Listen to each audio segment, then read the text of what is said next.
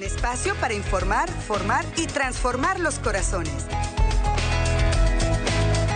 ¿Qué tal queridísima familia? ¿Cómo se encuentran todos ustedes? Y qué alegría volvernos nosotros a reunir en torno a este su programa Actualidad y Fe, un espacio para informar, formar y transformar los corazones según el corazón de Cristo y gracias a todo lo que juntos seguimos meditando, aprendiendo y reflexionando también acerca de nuestra amada fe católica, asimismo del acontecer mundial y de la iglesia. Yo siempre muy contento de estar compartiendo y gozando ante todo el privilegio de su sintonía.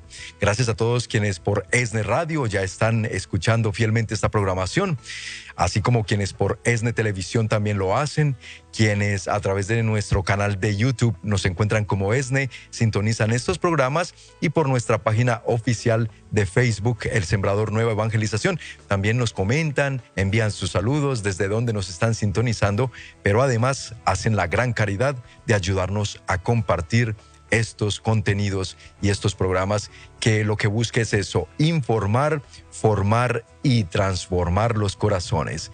Gracias a todos y bueno, hoy en Actualidad y Fe me da muchísimo gusto como cada martes estarles eh, compartiendo esta serie de Cristología, porque queremos seguir profundizando en el conocimiento de nuestro Señor Jesucristo.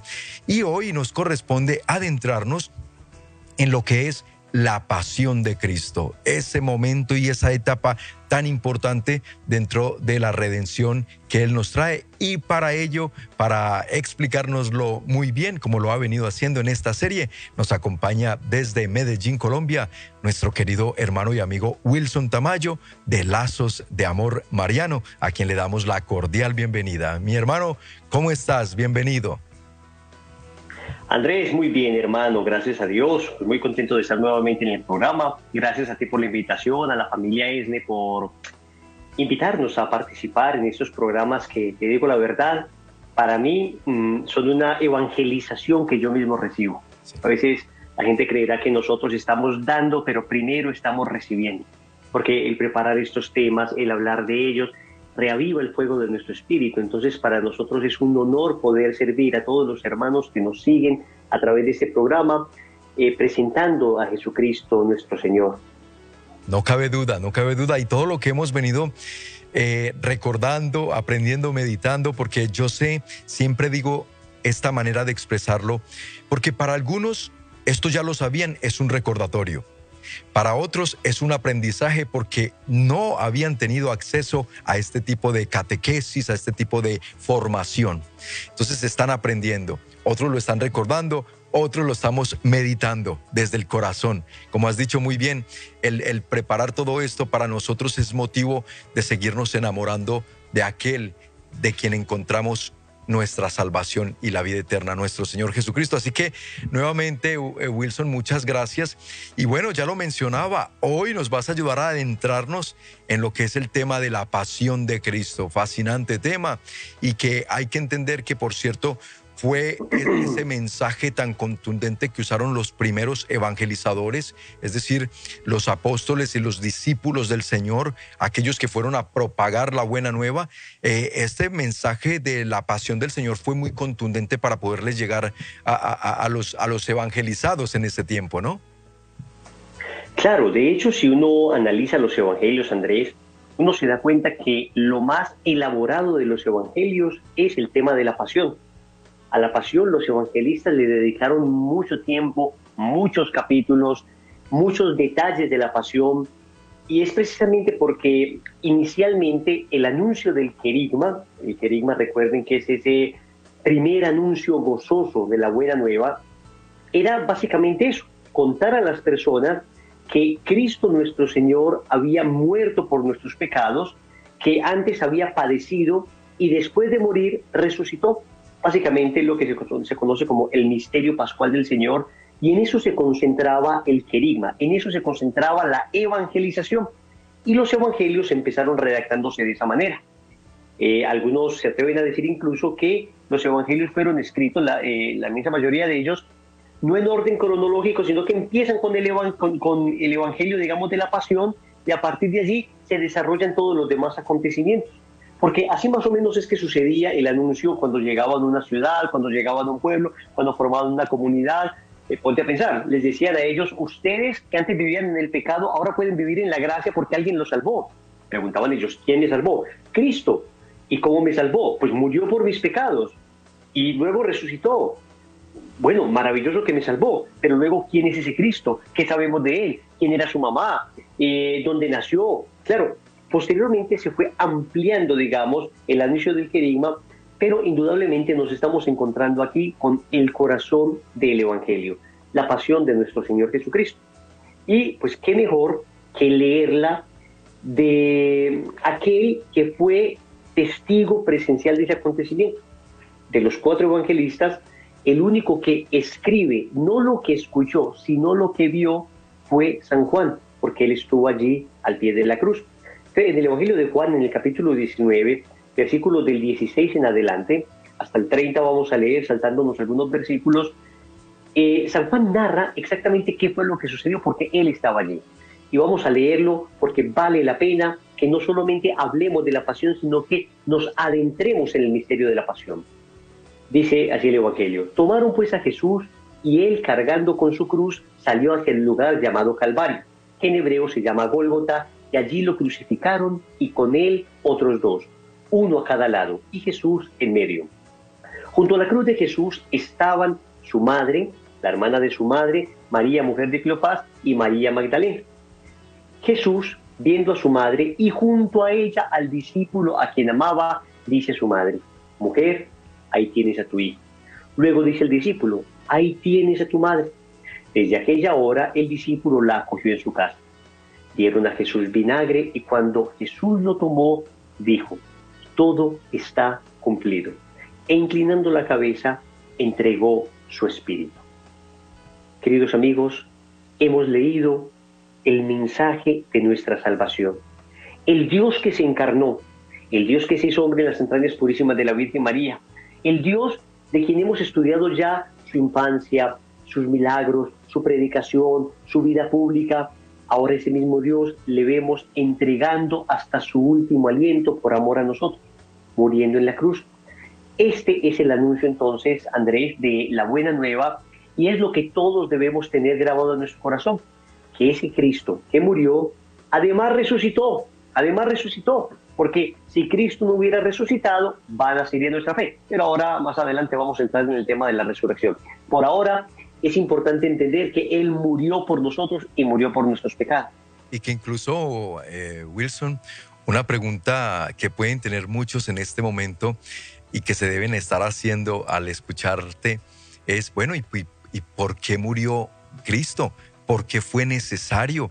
porque Dios permitió que muriera. Era, era, necesario realmente que él tuviera esta muerte, pero, pero ahora, no cualquier clase de muerte, ¿verdad? Eh, muerte y muerte de cruz, aquello que nos, que nos relata por allá San Pablo en, en la carta a los filipenses. Pero para quien se pueda estar haciendo esta pregunta, Wilson, ¿por, ¿por qué murió Cristo?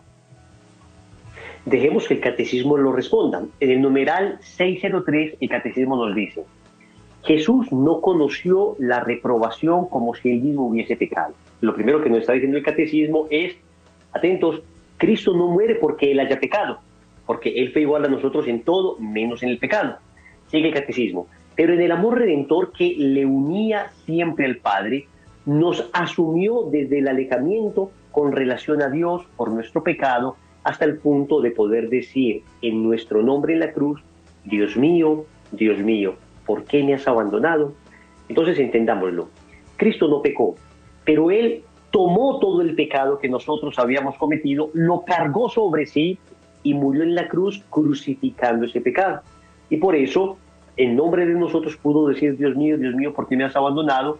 Que en otras palabras significa, eh, eh, más bien podríamos decir que Dios le grita al hombre, pueblo mío, pueblo mío, ¿por qué me has abandonado? Porque finalmente fue el pueblo el que abandonó a Dios al haber hecho, al haberle hecho así solidario con nosotros, pecadores, Dios no perdonó ni a su propio Hijo, antes bien lo entregó por todos nosotros para que fuéramos reconciliados con Dios por la muerte de su Hijo. Entonces, esto es lo que explica el catecismo. Y para comprenderlo con más profundidad, hay que entender el tema del pecado original. En el libro del Génesis, en el capítulo 3, versículo 15, se nos narra cómo nuestros primeros padres cometen lo que se conoce como el pecado original. Y resulta que un pecado se mide en proporción a quien se hace, aún en la justicia humana. Es muy distinto, por ejemplo, yo darle un golpe en la mano a mi hermano o darle un golpe en la mano a mi mamá. Obviamente, la dignidad de mi mamá hace que sea más grave mi falta. Lo mismo pasa con Dios. Un pecado que se comete contra Dios es un pecado infinito, porque al que ofendemos es un ser infinito.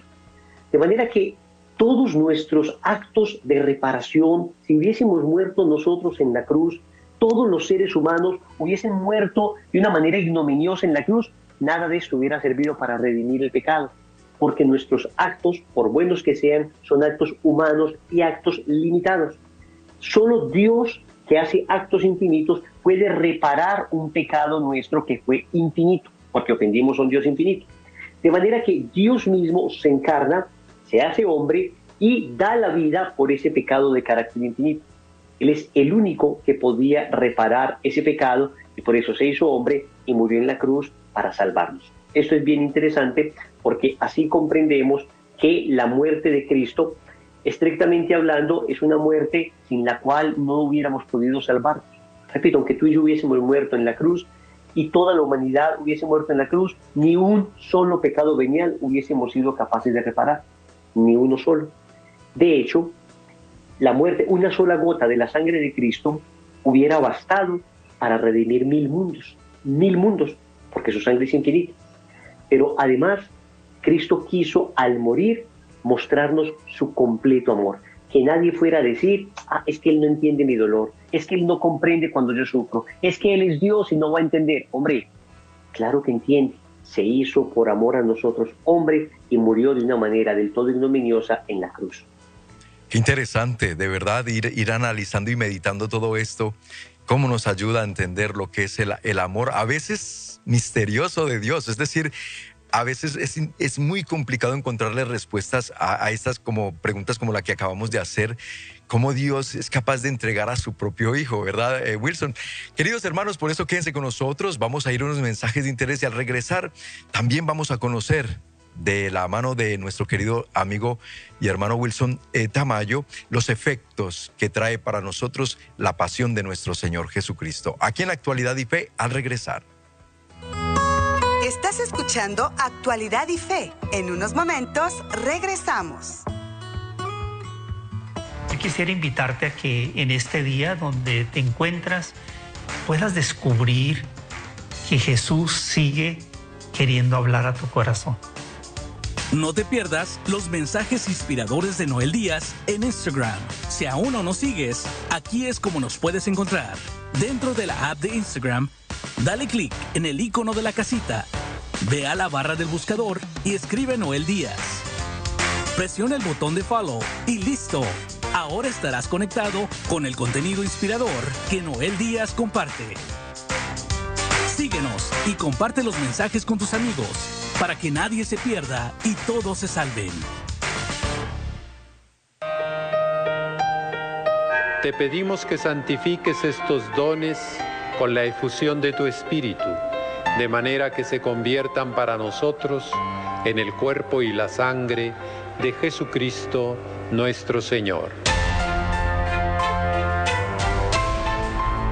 Cristo continúa presente en nuestras vidas a través de la Sagrada Escritura, en donde nos encontramos con su infinito amor. ESNE trae para ti la Santa Misa, directo desde la Basílica de Nuestra Señora de Guadalupe, Reina de las Américas. Sábados y domingos a las 9 a.m. Con retransmisión 5 p.m. horario de Los Ángeles.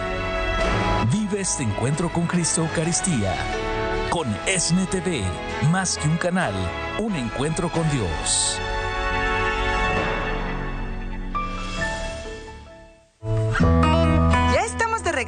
En Actualidad y Fe para informar, formar y transformar los corazones. Qué bueno que se han quedado con nosotros en su programa Actualidad y Fe. Estamos de regreso muy contentos de seguir gozando de la bendición de su sintonía. Bienvenidos a los que recién sintonizan el programa. Continuamos en esta serie de Cristología, hoy meditando sobre la pasión de Cristo. Y para ello nos está acompañando muy amablemente desde Medellín, Colombia, Wilson Tamayo del Movimiento Católico Lazos de Amor Mariano.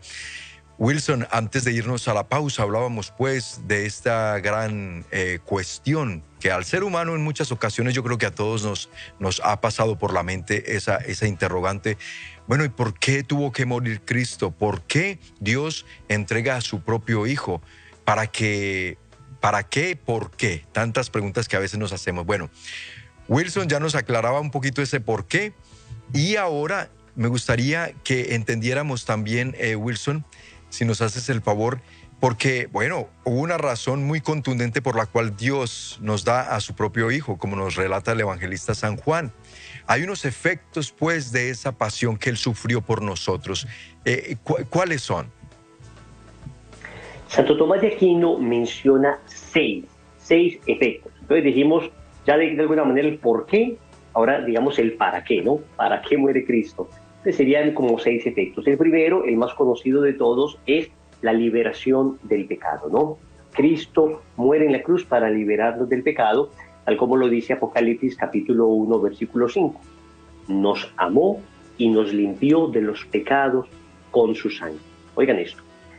Nosotros estábamos manchados por el pecado y gracias a la muerte de Cristo esa sangre se derrama sobre nosotros y nos limpia del pecado. Esa es la sangre también que nos limpia en el sacramento de la reconciliación. Cuando una persona va a confesarse, el sacerdote extiende sus manos sobre la persona y de alguna manera es la sangre de Cristo la que sale de las manos del sacerdote y lava al pecador, limpia de su pecado al pecador. Hay una segunda razón, dice Santo Tomás de Aquino, para librarnos del poder del diablo. Cristo muere en la cruz para librarnos del poder del diablo. Y esto lo dice el Evangelio de Juan en el capítulo 12, versículos del 31 al 32. Dice, ahora es el juicio de este mundo. Ahora el príncipe de este mundo será arrojado fuera. Y yo, cuando sea levantado, los atraeré a todos hacia mí. Cuando Cristo es levantado en la cruz, nos atrae a todos hacia Él. ¿Por qué? Porque antes estábamos atraídos por el maligno. Pero en el momento en que Cristo se eleva en la cruz, en ese momento su cruz nos atrae hacia Él y somos liberados entonces de la esclavitud del demonio. Antes éramos esclavos de Satanás, ahora por la sangre de Cristo somos hijos de Dios. Y eso es bien lindo porque, de alguno, ¿cómo es posible que Satanás todavía siga molestando a los cristianos? Ah, lo que dice San Agustín es lo siguiente a partir del momento en que Cristo muere en la cruz, Satanás es como un perro amarrado, solo muerde a los que se le acercan. Si tú no te le acercas, no te va a morder, pero si te pones a coquetear con el demonio, a través del pecado, a través de prácticas esotéricas, a través de prácticas de la nueva era, por supuesto que te puede morder. Segunda entonces es para librarnos de la esclavitud del demonio, del poder del demonio. Tercer efecto de la pasión, Cristo muere en la cruz para librarnos de la pena del pecado. Oigan eso, de la pena del pecado. Dice Isaías capítulo 53, versículo 4. Él fue ciertamente quien tomó sobre sí nuestras enfermedades y cargó con nuestros dolores. Oigan esto. El pecado no solamente rompió nuestra relación con Dios, sino que tenía consecuencias para nosotros. La consecuencia era clara merecíamos el infierno.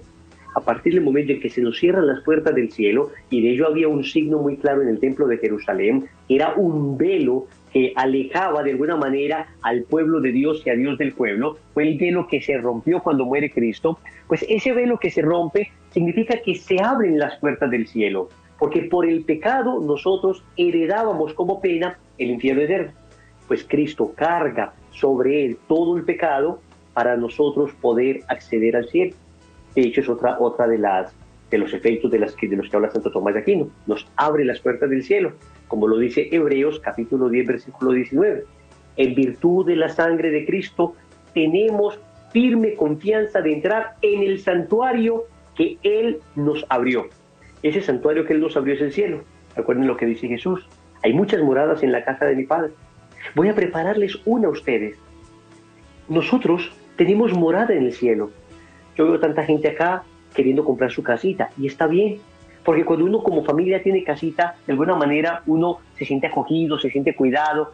Tengo mi casita, maravilloso. Pero amigos, qué poco buscamos nuestra morada en el cielo. Qué poco buscamos nuestra casita en el cielo. Nos matamos acá trabajando día y noche para tomar una casita, y eso está bien, que nos va a durar 30, 40, 50, 80 años. Pero qué poco nos desgastamos para lograr ir a habitar en la casa en la que moraremos eternamente, que es la casa celestial. Entonces ahí está una, una cuarta razón, la apertura de las puertas del cielo. Una quinta razón da Santo Tomás de Aquino. La pasión de Cristo nos reconcilió con Dios. Y así dice Romanos 5.10. Fuimos reconciliados con Dios por la muerte de su Hijo.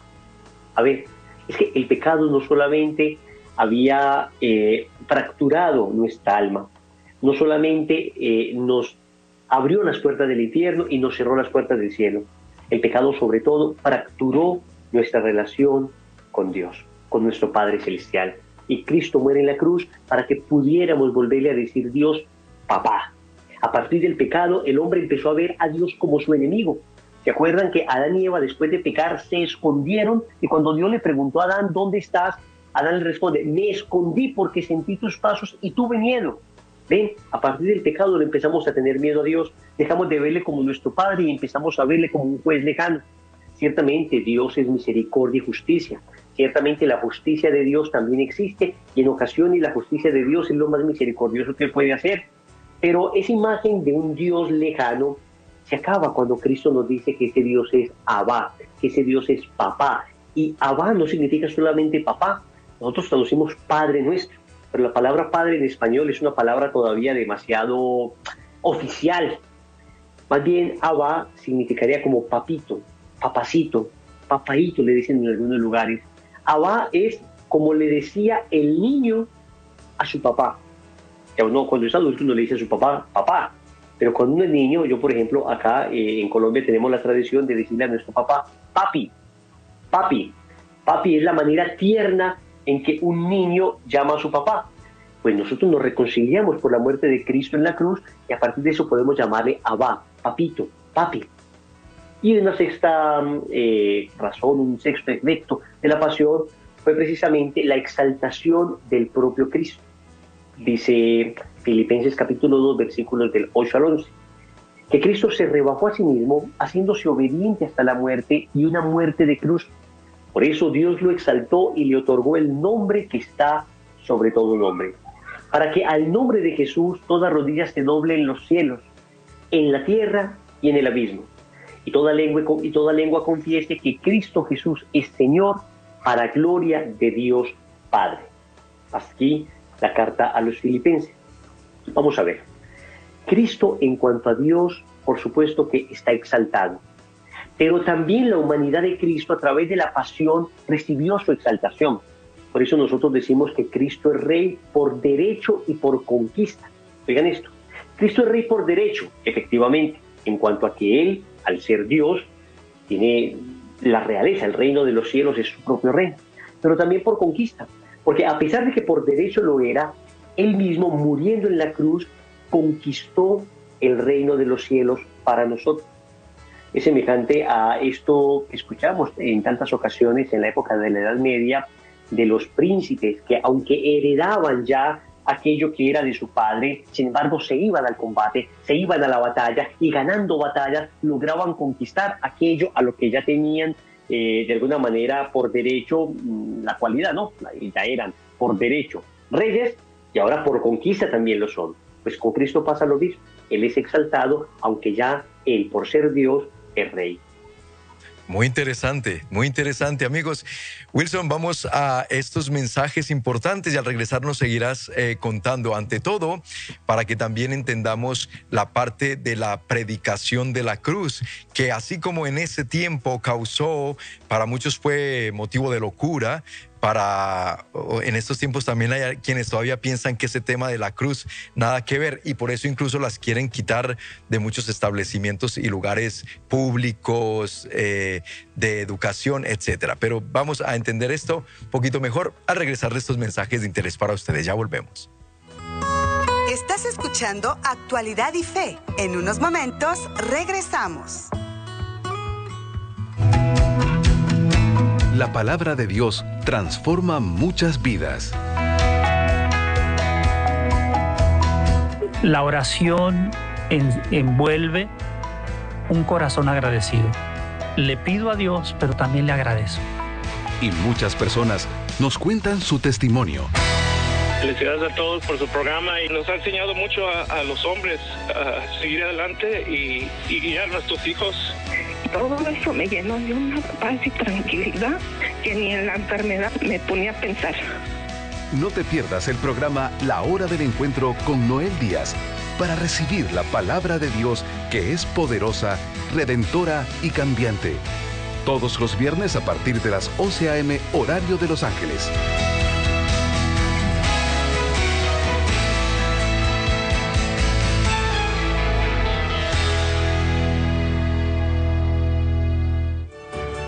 ¿Sabías que cuando nos das tu semilla, estas crecen en muchos corazones? Ayúdanos a difundir el Evangelio a más hermanos a través de tu aportación mensual. Te recordamos que en México puedes depositarla directamente en Bancomer a nombre de El Sembrador AC. Y el número de la cuenta es 0182 5809 34. ESNE Radio. En ESNE Radio estamos en frecuencia directa con Dios por medio del corazón de María. En Nevada, sintonízanos en Las Vegas, Sunny Valley, Enterprise y alrededores a través de la 1540 AM. Ya estamos de regreso en Actualidad y Fe para informar, formar y transformar los corazones.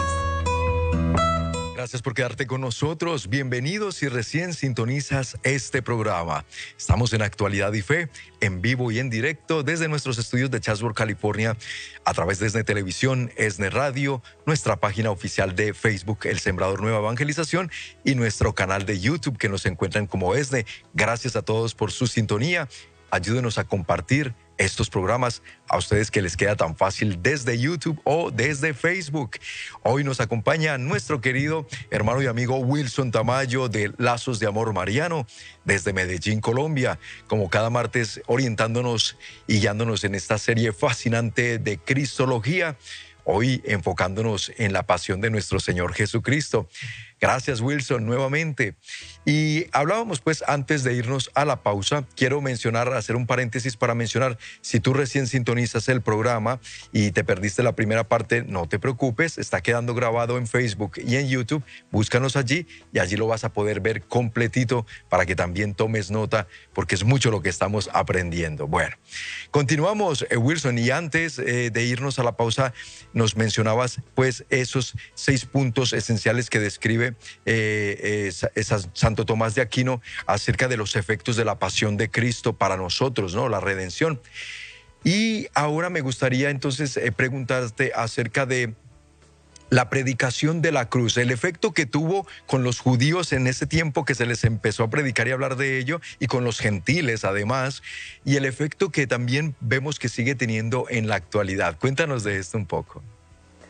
Sí, yo creo que todos hemos escuchado, Andrés, alguna vez, tal vez hermanos de otras denominaciones cristianas que nos dicen, nosotros predicamos a un Cristo resucitado, ustedes tienen una cruz, es como si tuviesen a un Cristo derrotado. Yo creo que en el fondo es que no han terminado de comprender en realidad qué significó la cruz. La cruz no es la derrota de Cristo, la cruz es el triunfo de Cristo. La cruz es el trono desde donde Cristo gobierna. Por eso cuando estaba en su trono, el buen ladrón reconoce al rey. Cuando reconoce uno al rey? Cuando está en el trono. Tenía la corona de espinas, estaba allí en su trono y el buen ladrón le dijo, acuérdate de mí cuando estés en tu reino. ¿Por qué le dicen tu reino? Pues porque está reconociendo que él es un rey. Y entonces le dice, te aseguro que hoy estarás conmigo en el paraíso. Hoy estarás conmigo en el paraíso. Pero esto de la fobia que tenemos a la predicación de la cruz no es algo nuevo. Desde la época del apóstol San Pablo ya había personas que él llamaba enemigos de la cruz de Cristo. Y dice, por ejemplo, en Primera de Corintios, en el capítulo 1, versículo 23, lo siguiente. Nosotros predicamos a un Cristo crucificado, escándalo para los judíos, locura para los gentiles, más para los llamados, lo mismo judíos que griegos, un Cristo que es fuerza de Dios y sabiduría de Dios. Vamos a ver, la fuerza de Dios y la sabiduría de Dios se encuentran en la predicación de Cristo crucificado. ¿Significa que Pablo creía que Cristo no había resucitado? No, pero para nada. Él más que nadie sabía que había resucitado porque camino a Damasco se le apareció. El Cristo resucitado se le apareció. Pero Pablo no dejaba de insistir una y otra vez que ese mismo Cristo resucitado es el Cristo crucificado y que gracias a su pasión hemos sido salvados y redimidos. Lo dirá, más, eh, lo dirá de nuevo en 1 de Corintios capítulo 1 versículo 18. Pues la predicación de la cruz es una locura para los que se pierden, más para los que se salvan. Para nosotros es fuerza de Dios. Entonces, si usted de repente escucha a alguien que le diga, no me predique de la cruz de Cristo, solamente predíqueme de la resurrección, no me predique de los sufrimientos de seguir a Cristo, solamente predíqueme de las cosas bonitas, de la misericordia, del amor, del perdón, pero nada que ver con cruz. Mis amigos, San Pablo está diciendo que es que la cruz es una locura para los que se pierden. Por eso uno debería ser muy cuidadoso al momento de criticar la cruz de Cristo. Es más, en la carta a los filipenses, el mismo San Pablo dirá una cosa muy fuerte. San Pablo dice en la carta a los filipenses eh, que la cruz, de alguna manera, la predicación de la cruz es para muchas personas una locura porque para ellos su Dios es el vientre, su gloria lo vergonzoso. Dice, como se los he repetido llorando y ahora, como se los he hecho llorando y ahora se lo repito. Muchos viven como enemigos de la cruz de Cristo y a esos tales les espera la perdición. Ellos tienen como Dios su vientre, tienen como gloria lo vergonzoso. Viven como enemigos de la cruz de Cristo.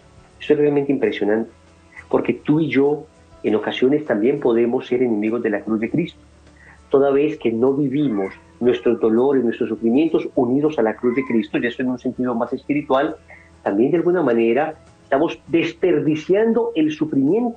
Oigan bien, a partir de la muerte de Cristo, el dolor, que sigue siendo algo, por supuesto, no querido, nadie está buscando el dolor, solamente una persona que sufre una patología masoquista buscaría el dolor, pero es natural que haya dolor en la vida, es natural a nuestra naturaleza, pues valga la redundancia humana, hace parte de nuestra naturaleza humana, mejor dicho, que suframos enfermedades físicas o dolores morales, una, una, gripe, eh, un accidente o que se muera un ser querido o una depresión.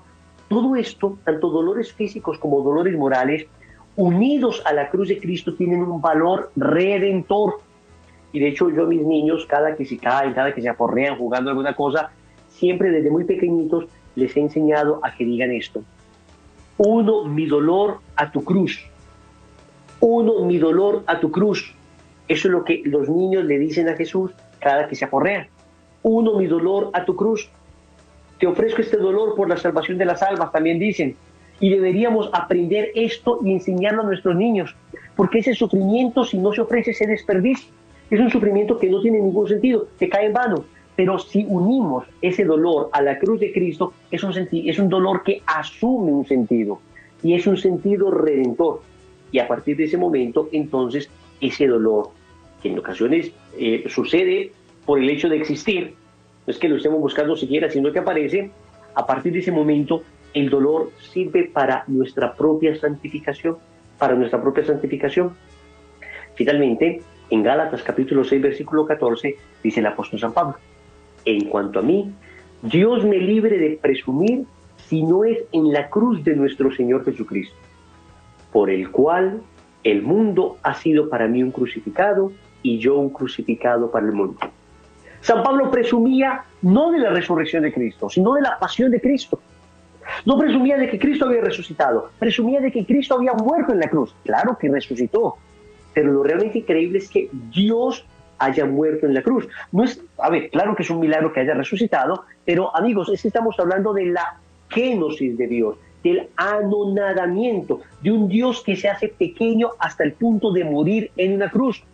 Para nuestra naturaleza es más comprensible el hecho de que Dios haya resucitado, de que se manifieste lleno de gloria, lleno de majestad. Para nosotros es más comprensible la transfiguración de Jesús.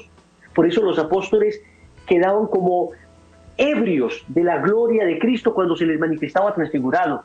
Pero cuando les hablaba una y otra vez de que iba a morir, cuando les anunciaba la pasión, que al menos en tres ocasiones tenemos en los evangelios que Cristo les anunció con claridad su pasión, siempre aparece que ellos no entendían, no logran comprender, porque a Dios lo entendemos poderoso, a Dios lo entendemos revestido de gloria, pero a un Dios crucificado es que no lo podemos entender. Precisamente por eso la crucifixión y tener un Cristo es tan importante, porque es una bofetada permanente a nuestro orgullo, a nuestra vanidad, a nuestra soberbia, a nuestra prepotencia.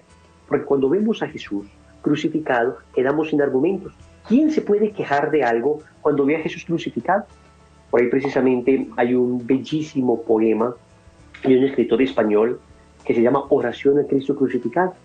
Y dice algo así como, escucha la oración Jesús de este peregrino que está agotado. Mis pies están cansados de caminar por esta senda estrecha que me lleva a ti. Y he pensado que solo tú me puedes consolar y solo tú puedes sanar las heridas que el camino me causó. Y en la cumbre de un monte te hallé. Entonces ya el hombre está ante un crucifijo. Y le dice, ¿cómo quejarme de mis pies cansados cuando veo los tuyos traspasados? ¿Cómo mostrarte mis manos vacías cuando las tuyas están llenas de heridas? ¿Cómo expresarte a ti mi soledad cuando en la cruz cansado y solo estás? ¿Cómo contarte que no tengo amor cuando tú tienes rasgado el corazón? Ahora ya no me acuerdo de nada. Huyeron todas mis angustias y huyó el ímpetu que traía en mi oración.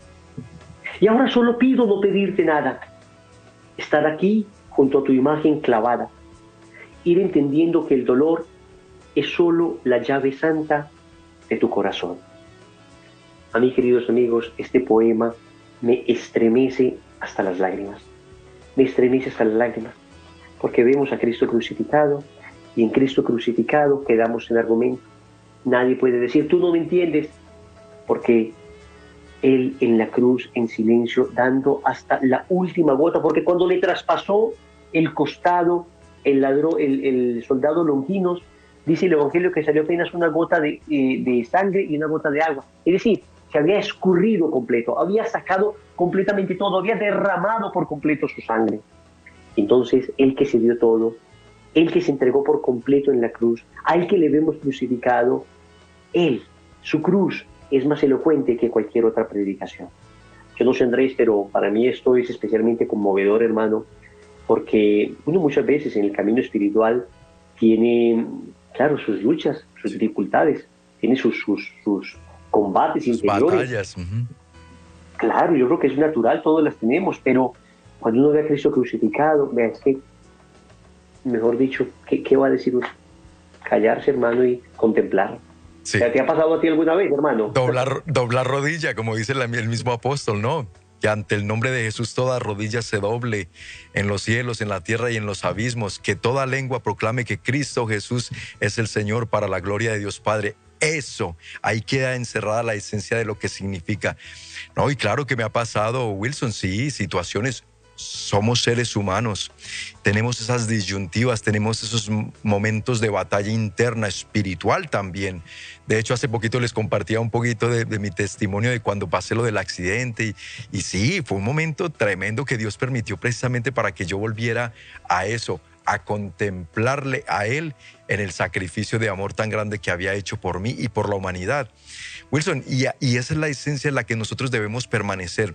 Y fíjate que estaba también al escucharte meditando, nuestra Santa Madre Iglesia por eso dedica esa fiesta de la exaltación de la Santa Cruz, ¿verdad? Como para que quede pues confirmado y sellado de que nosotros eh, eh, creemos y apreciamos y valoramos mucho lo que fue ese santo sacrificio de la cruz.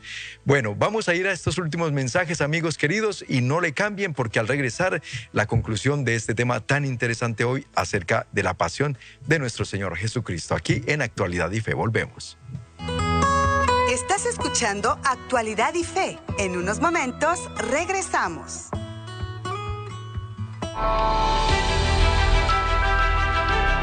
El misterio de nuestra fe. Te ofrecemos el pan de vida y el cáliz de salvación Dios mismo se quiso quedar entre nosotros. En la Sagrada Eucaristía, vive el milagro de amor más grande, celebrando con nosotros la Santa Misa. Si inspiro mi amor y lo fortalezco con la naturaleza del amor de, de, Dios que se ha manifestado en Jesús, yo puedo hacer visible Dios a los demás. En vivo desde la Capilla San Juan Pablo II en los estudios de ESNE. De lunes a viernes a las 9 de la mañana, con retransmisión a las 5 de la tarde, horario de Los Ángeles. Solo por ESNE TV, más que un canal, un encuentro con Dios. Su familia son bendecidos con esta programación gracias a nuestros sembradores. ¿Pero qué es un sembrador? Un sembrador es aquella persona que mensualmente realiza una aportación de 40 dólares o más, con lo cual nos ayuda a cubrir todos los gastos que genera sostener este canal. Si se pregunta cómo puedo donar, es muy fácil. Solo elija una de estas opciones, enviando un cheque por correo postal un money order en el sobre que le haremos llegar. Más fácil aún, nos llama y provee los datos de su tarjeta de débito o crédito. O visite nuestra página web elsembrador.org usando la opción de PayPal. Llámenos al 773-777-7773 para hacer su donativo que transformará vidas. Gracias por su generosidad. Regreso en Actualidad y Fe para informar, formar y transformar los corazones. Continuamos en su programa Actualidad y Fe. Gracias por quedarse con nosotros. Para quien recién sintoniza el programa, bienvenido, bienvenida y lo puede ver completito desde nuestra página de Facebook más tarde, la página del Sembrador Nueva Evangelización o nuestro canal de YouTube donde nos encuentran como ESNE. La invitación a que compartan estos contenidos. Dele, tómese estos segunditos para que oprima desde su teléfono, su tableta, su dispositivo desde donde nos está viendo o incluso su computadora y dele clic a ese botoncito que dice compartir.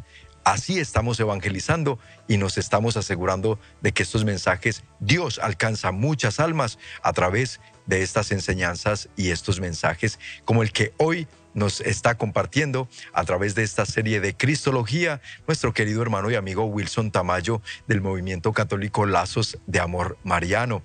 Wilson, y entonces hablábamos acerca de eh, los enemigos de la cruz de Cristo, que hoy también los encontramos, se encontraban en el tiempo de los apóstoles, en el tiempo de la predicación de San Pablo, y se encuentran hoy. Que con qué tristeza vemos hoy en día, por ejemplo, eh, gobernantes o incluso ministros que dicen, en las escuelas públicas ya no más ni un crucifijo, me mandan a quitar todas las cruces de las escuelas.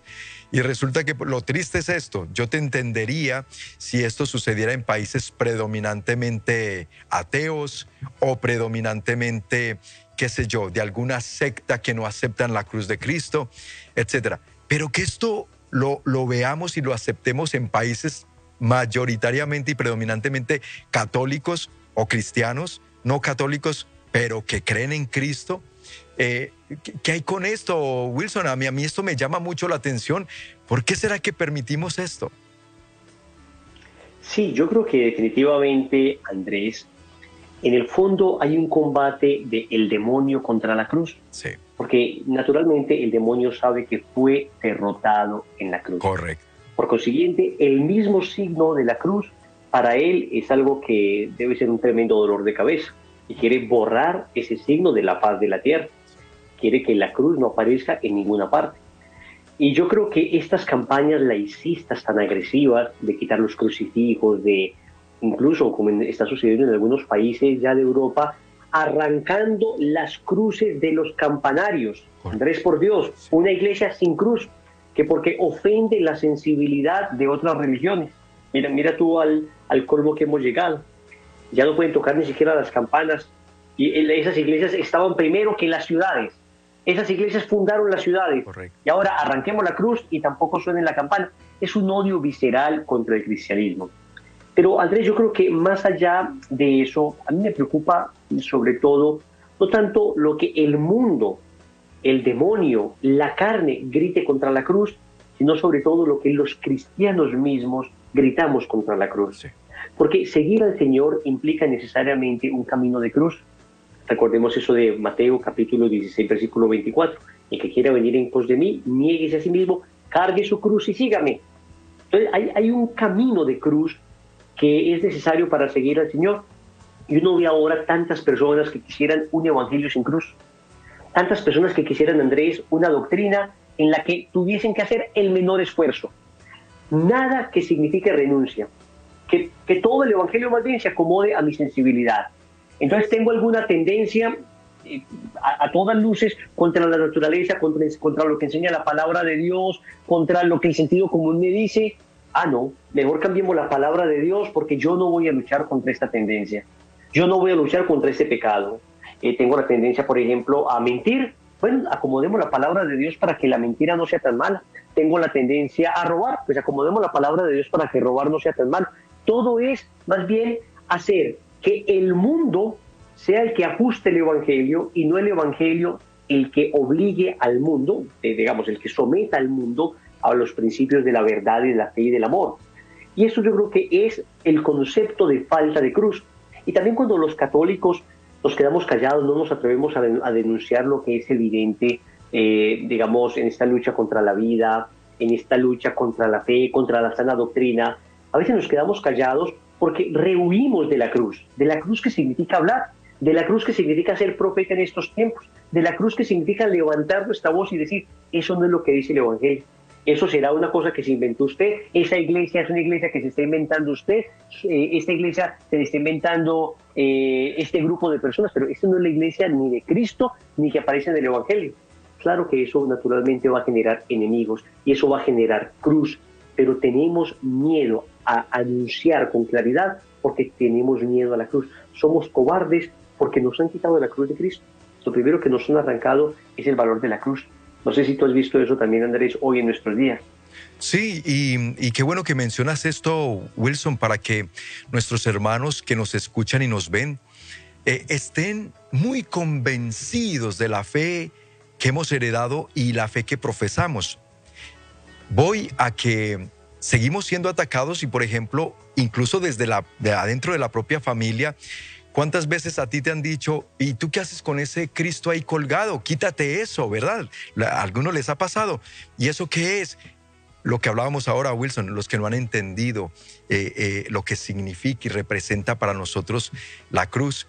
Entonces tú repítele esas palabras que, nos eh, mencionó ahorita Wilson en, en, el libro de Gálatas, capítulo 6, versículo 14.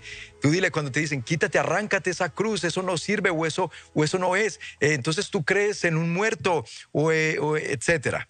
Todo eso que te digan, repíteles, diles así como San Pablo. En cuanto a mí, Dios me libre de presumir si no es en la cruz de nuestro Señor Jesucristo, por el cual, para, por el cual el mundo es para mí un crucificado y yo un crucificado para el mundo. Contéstale con palabra de Dios, con esa certeza y esa seguridad. No, no dejes que te ataquen hacia a veces tan frívolamente o tan fácilmente aquello que es el tesoro tan maravilloso que hemos heredado. De ahí, Wilson, la importancia de que, pues bueno, nos informemos, nos formemos con estos temas, nos demos esa oportunidad y además lo compartamos para que muchos otros, hoy alguien puede recibir un tema como este que le aclarará Dios por medio de él tantas cosas, tantas interrogantes que puede tener, ¿verdad, Wilson? Indudablemente, indudablemente. Y con eso no estamos diciendo que Cristo no haya resucitado. Exacto. De hecho, tenemos que aclarar que nosotros amamos la cruz porque Cristo resucitó. Que si hubiera quedado en la cruz, pues sí sería una tristeza y una desgracia. Pero la cruz tiene sentido porque hay resurrección. Y San Pablo mismo lo dice en la carta, en la primera a los Corintios, capítulo 15, versículo 14. Si no resucitó Cristo, nuestra predicación es vana y vana también nuestra fe. Pues por supuesto que nosotros estamos seguros de la resurrección de Cristo, pero precisamente porque resucitó es que la cruz tiene sentido. En Hechos de los Apóstoles, en el capítulo 13, versículos del 32 al 33, los apóstoles anunciaban la buena nueva Dice, de que la promesa hecha a los padres Dios la ha cumplido en nosotros, en los hijos, al resucitar a Jesús. Es decir, el cumplimiento de las profecías del Antiguo Testamento se dio precisamente en la resurrección. Cristo muere y resucita. Eso es lo que le da valor y sentido a la cruz. El Catecismo de la Iglesia Católica en el numeral 639 dice, el misterio de la resurrección de Cristo es un acontecimiento real que tuvo manifestaciones históricamente comprobadas como lo atestigua el Nuevo Testamento. Ya San Pablo hacia el año 56 puede escribir a los Corintios, porque os transmití en primer lugar lo que a mi vez recibí, que Cristo murió por nuestros pecados según las Escrituras, que fue sepultado y que resucitó el tercer día según las Escrituras, que se apareció a Cefas y luego a los doce. Eso en Primera de Corintios capítulo 15 versículos del 3 al 4. El apóstol habla aquí de la tradición viva de la resurrección que recibió después de su conversión a las puertas de Damasco. Queridos amigos, con eso mm, queremos como concluir este bloque de la pasión y resurrección del Señor, diciendo que efectivamente Cristo resucitado y la resurrección de Cristo, Andrés, no fue algo meramente mítico, espiritual, sino que fue una resurrección real, con hechos históricos comprobables. Obviamente es una resurrección que supera también nuestra historia, porque es una resurrección del todo única. Cristo no resucitó como, como Lázaro y como el hijo de la viuda de Naín, no, Cristo resucitó de un modo del todo singular, pero la tumba está vacía. Porque Andrés, yo una vez eh, cuando, cuando estudié teología, alguno decía por ahí, alguno de estos teólogos, que no, que Cristo resucitó en el corazón de la primera comunidad cristiana, que podemos encontrar los huesos de Cristo, que eso no va a afectar para nada nuestra fe. Hombre, perdónenme, eso no es lo que hemos creído durante dos mil años. Amén, mi querido hermano. Muchísimas gracias. Con el favor de Dios continuaremos en esta serie tan fascinante de Cristología. Gracias, Wilson. Y no se olviden de seguirle por su canal de YouTube. Tienes mucho contenido allí. Así es, Andrés. Eh, en lo que podamos servir, busca un Wilson Tamayo en YouTube, en Facebook, en Instagram, en Twitter y ahí estamos para servirle. Dios te pague, mi querido hermano. Un abrazo hasta Medellín, Colombia. Nos veremos muy pronto con el favor de Dios. Amén, mi hermano, bendiciones. Gracias, igualmente. A ustedes, queridos amigos, invitarles a que sintonicen esta tarde aquí en California, ya para ustedes será la noche en muchos otros países, su programa Palabras que Edifican con Noel Díaz a las seis de la tarde en el horario aquí de Los Ángeles. Saque usted la cuentita, ocho de la noche Ciudad de México y nueve de la noche en Colombia y en el este de los Estados Unidos, para que junto con él mediten el tema Cristo Rey ven y reina en mi corazón.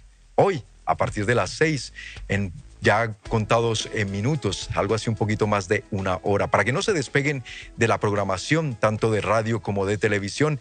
Y les recuerdo nuevamente, denle compartir, si no, no lo ha hecho, compartir este programa para que muchos sean alcanzados por esta formación, que los lleve a una transformación de vida. Gracias a nuestros queridos sembradores, porque por ellos es posible seguirles trayendo precisamente esta programación católica que a través de ESNE Radio y ESNE Televisión seguimos llevando a cada hogar que nos permiten llegar a él con su sintonía. También por el Internet, a cuántos corazones seguimos alcanzando. Quien hoy se quiera unir como un sembrador de Jesús con María, llámenos al 773 777 7773 o en México al 33 47 37 63 26 y diga, yo quiero ser un sembrador, quiero apoyar esta obra de evangelización para que muchas familias sigan alcanzando bendita palabra de Dios y sigan siendo transformados por la misericordia infinita de nuestro Señor Jesucristo. La invitación a que recuerde, amigo, amiga, familia que reza unida, permanece unida. Vamos a seguir en oración. Les pedimos sus oraciones por el apostolado El Sembrador, por Noel Díaz, por todos los que elaboramos aquí y también por el Papa, por la Iglesia y por el mundo entero. Hasta la próxima. Quédense disfrutando de ESNE Radio y TV, porque más que una estación, un encuentro con Dios.